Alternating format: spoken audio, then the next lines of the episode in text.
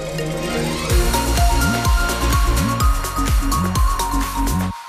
Le journal présenté par Benoît Martin. Bonsoir Benoît. Bonsoir Aurore, bonsoir à tous. La semaine s'annonce agitée hein, dans les écoles menacées de perdre des postes d'enseignants en septembre prochain. Elles sont 44 dans ce cas dans la Manche et d'ici jeudi, jour d'officialisation de la liste par les services de l'éducation nationale, les parents d'élèves donnent de la voix pour tenter de sauver des classes. Une mobilisation avait lieu à la fin des cours aujourd'hui à Cherbourg devant l'école maternelle Cargomar. Une autre pour le deuxième jour consécutif devant le RPI de Monthuchon-Cambernon. C'est au porte de Coutances. Là aussi, une classe pourrait fermer et les parents ne s'avouent pas vaincus, d'autant que le nombre d'élèves prévu l'an prochain, 101, est le même que cette année, s'agace Émilie Gilbert de Bacquer, l'une des représentantes des parents d'élèves. Sentiment un peu d'injustice euh, dans le sens où il était assez facile de comptabiliser correctement le nombre d'élèves et que la fermeture n'était pas justifiée. On a le nombre d'élèves euh, pour la rentrée prochaine qui est atteint et pourtant euh, il n'y en est pas tenu compte. un excès de zèle, un sentiment d'excès de zèle étant donné qu'il y avait 23 demandes de fermeture de classe et que l'inspecteur en, en lance 44. Voilà. Que les pour la comptabilisation des nombre d'élèves est pris très tôt dans l'année, donc les parents n'ont pas le temps d'inscrire leurs jeunes enfants ou les nouveaux habitants dans les villages, parce qu'en plus là on est sur deux villages. Et puis bah, les écoles de village, c'est des écoles euh, importantes, ça fait vivre le village, ça fait connaître le, du monde. Tous les investissements vont être mis en cause si on ferme une classe, parce que euh, voilà, d'autres parents ne voudront pas inscrire leurs enfants si ce sont des classes surchargées et si, euh, puisqu'il y a le nombre d'élèves pour avoir nos classes qui restent en place. Et d'autres actions de parents d'élèves sont prévues demain matin, notamment à Sotteville, mais aussi à Montebourg. On n'en sait plus sur la victime de l'accident mortel de trottinette qui s'est produit le 25 janvier dernier. La victime âgée de 20 ans ne portait pas de casque et revenait de son travail au moment du drame. Les enquêteurs tentent encore de préciser les circonstances exactes du choc, notamment de savoir si euh, cette victime a traversé le boulevard Mendes France en respectant les feux.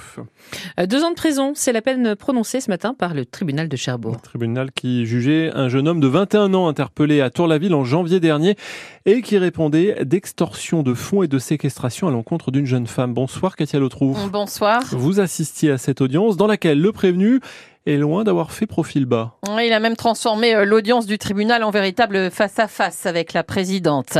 Vous vous perdez dans ce que vous dites, ose-t-il lui dire au détour d'une question? Elle répond sèchement. Il y a de quoi puis renchérit. Allez, ça suffit. Il enchaîne. Ouais, ça suffit. Le ton monte, les regards furieux. L'homme est jugé pour avoir séquestré une jeune fille dans son véhicule, exigeant d'elle 8000 euros, car elle venait d'endommager sa berline allemande, sous-entendant même que c'est comme une fille, elle pouvait se prostituer pour payer. Alertés, les policiers vont découvrir dans la voiture cette jeune fille traumatisée. À la barre, l'homme s'énerve. C'est pas vrai, je lui ai demandé gentiment 8000 euros et je ne l'ai pas séquestré, je l'ai juste retenu colère de la présidente qui saisit le micro, c'est rare, et à scène ulcérée. Stop, sinon je vais sortir de mes devoirs d'impartialité. Elle poursuit. Vous venez faire quoi à Cherbourg? Droit dans ses baskets, il la regarde. Comme ça. Et pourquoi pas revendre des stupéfiants? Trois téléphones portables, de l'argent liquide, du cannabis, un couteau sur vous. Ça y ressemble tout ça, non? Mais pas du tout, rétorque le prévenu, j'étais juste en soirée. Sourire agacé de la présidente, rictus provocateur de l'homme à la barre, qui affirme même que les policiers ont menti en retranscrivant sa déposition lui qu'il a fallu maîtriser au sol, lui qui a exigé en hurlant un hamburger et des cigarettes en cellule, lui qui a insulté les forces de l'ordre. Il n'en fallait pas plus pour le tribunal qui l'a condamné en 15 minutes à peine à 24 mois de prison. Katia Lotrouf, merci. À la clinique de Coutances, le bloc opératoire ne peut pas encore rouvrir. Des travaux ont bien été effectués sur le système d'aération et de traitement de l'air. Euh, tout fonctionne, mais les analyses révèlent encore une fleur microbienne résiduelle dans l'air qu'il va falloir parvenir à, évacuer avant que l'activité puisse être relancée. Gabriel Attal recevra demain la FNSEA et les jeunes agriculteurs, alors que le syndicat majoritaire envisage une reprise des actions des agriculteurs si les récentes annonces du Premier ministre ne sont pas suivies d'effets concrets d'ici le salon de l'agriculture. Le président du département répond à ses détracteurs dans le dossier de la sécurisation de l'axe routier Grandville-Avranches. mise en cause dans une lettre ouverte par l'association créée pour soutenir le projet. Jean Morin répond lui aussi par l'intermédiaire d'une lettre ouverte. Il rappelle son engagement à faire aboutir le projet visant à sécuriser la route pour les usagers et les riverains tout en favorisant le développement économique du Grand-Villet. Mais il indique vouloir proposer un projet routier acceptable au regard des contraintes environnementales à respecter. Le carnaval de Grandville aujourd'hui c'est jour de danse avec les balles à papa et balles à maman. Ils sont organisés à partir de 19h ce soir.